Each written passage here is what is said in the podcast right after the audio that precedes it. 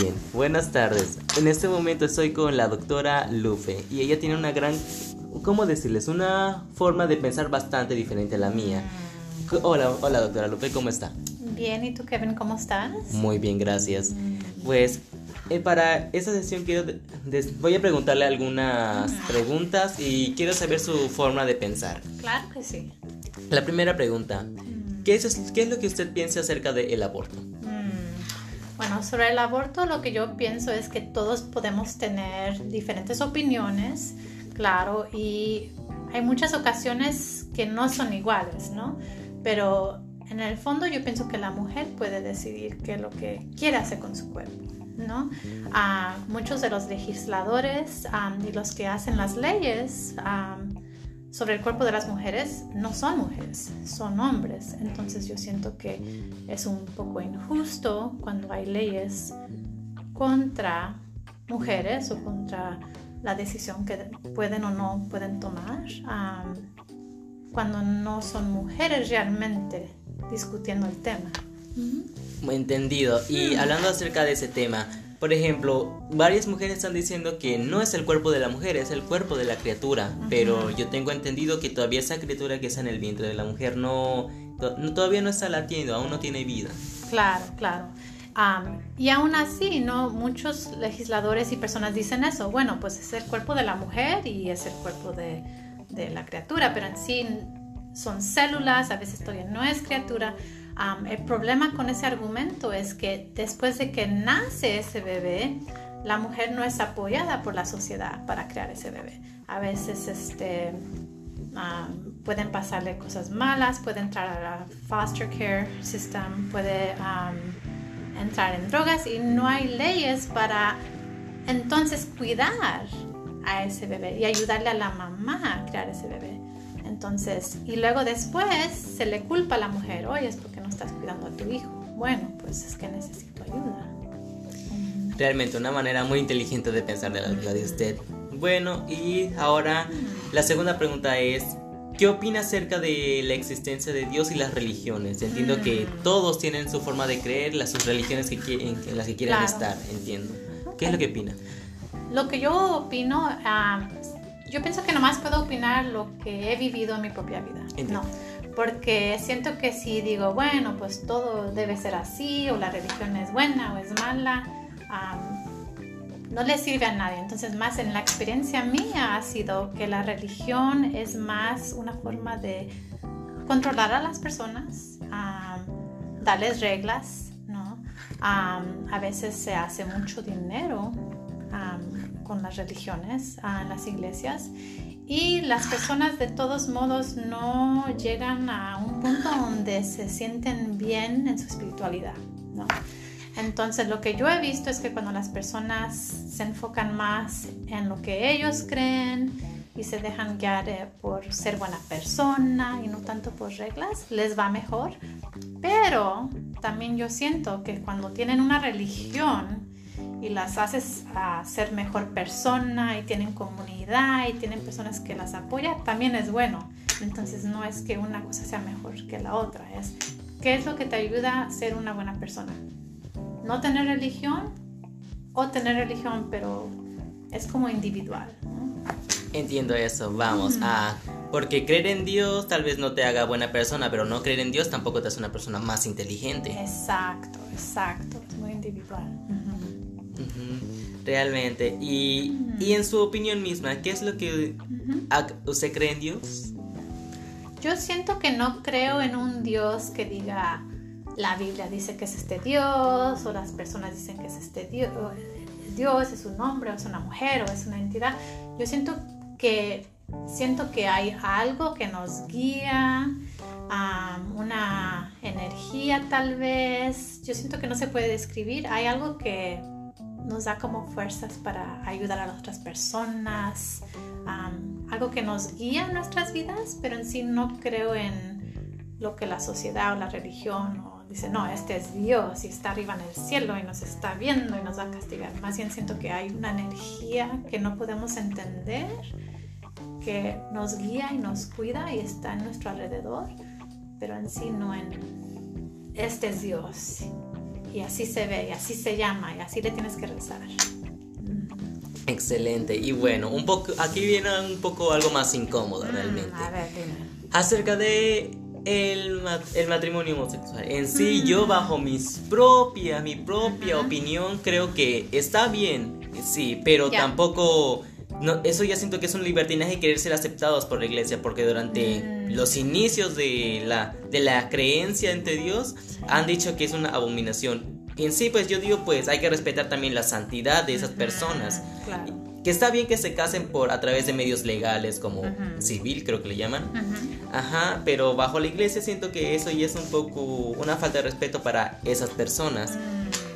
En sí, yo creo que está bien que la gente se ame realmente, pero también hay que tolerar la forma de pensar de ellos como la forma de pensar de nosotros. Claro, sí te entiendo. Bueno, lo que yo pienso es que cuando hay reglas o la Biblia dice, no, esto no es aceptable o esto no es sagrado. tenemos que como retroceder y pensar, bueno, ¿de dónde salió esa regla? ¿Y quién la hizo? ¿Y con qué intenciones? ¿O qué miedos? ¿no? Entonces tenemos que analizar. La homosexualidad es algo muy natural en la, naturaleza. Entonces, y aparte la Biblia dice que todos fuimos creados en la imagen de Dios. Entonces, la homosexualidad está en la naturaleza entonces, bueno, sí, la Biblia dice que eso no es bueno, pero también dice que estamos creados en la imagen de Dios. Entonces, como que es un conflicto. Entonces dices, ok, bueno, si voy a creer esta parte de la Biblia, también creer esta, creer esta, y es un conflicto. y sí siento que todos tenemos derecho a, a ser reconocidos por, por ejemplo, ¿qué tal si yo estoy muy metida en la religión y y eso de no pecar y la confirmación y o sea todo, bautizo.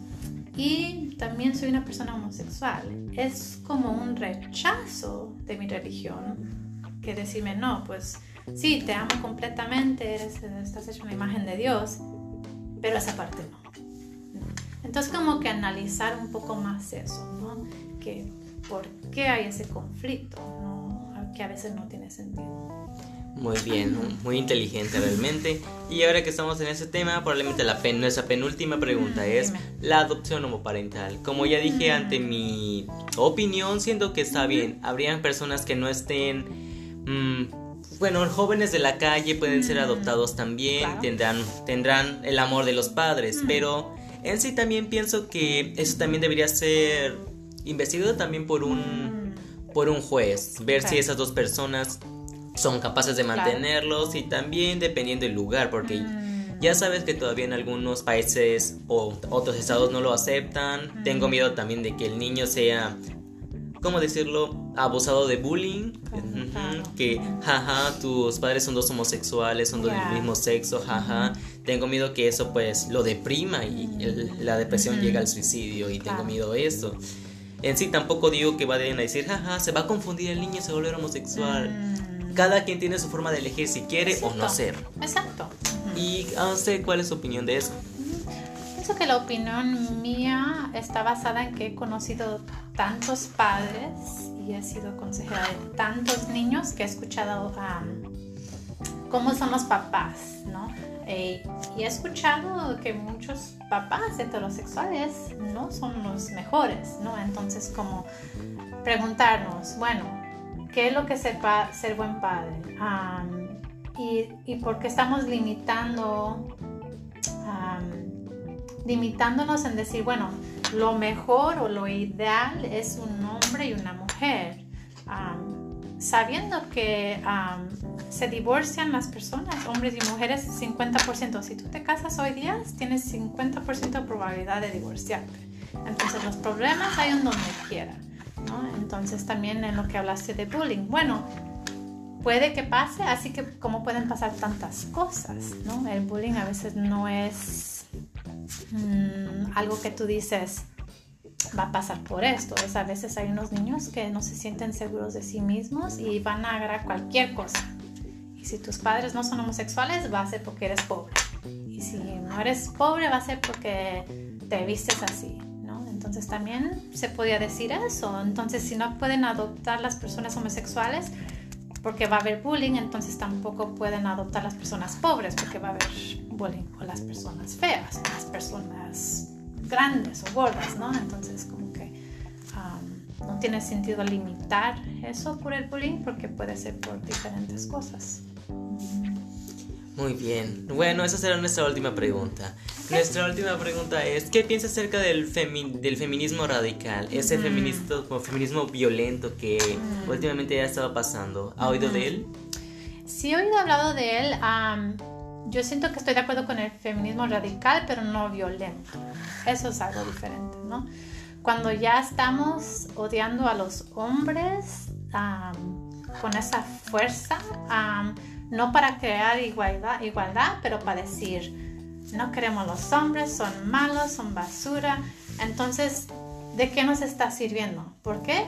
Porque son nuestros padres, son nuestros hijos, son nuestros amigos, son nuestros psicólogos, son nuestras personas en nuestra comunidad. Entonces, sí ser radical y decir las cosas están mal. Los hombres nos están matando, los hombres nos están violentando. Y también decir, yo siento que los hombres tienen la capacidad de amar, de cambiar, de crear un mundo mejor, de apoyarnos y, y que sea ese el enfoque, no nomás decir, like, no los quiero para nada, estamos mejor sin ellos, hay que matarlo o lo que sea. No, no creo en eso, pero sí creo en lo radical, es decir, las cosas están muy mal Entendido. Muchísimas gracias realmente por haber estado a mi lado. Gracias. Gracias a ti, Kevin. Bueno, se me, se me, olvidó decirle, ay, lo siento por, por interrumpirla, pero ¿puede decirme a, a, lo que se dedica? Claro, yo soy ah, terapeuta, terapeuta de salud mental. Muchísimas gracias, ¿eh? Y realmente la recomiendo. ¿Tiene alguna página, tiene alguna página web para que la gente pueda conectar o a sus compañeros también conectar con ellos? No lo tengo realmente, pero si volvemos a tener otra plática, podría hacer una. Bueno, muchísimas gracias, ¿eh? Adiós y que tengan gran día. Gracias a todos. Gracias.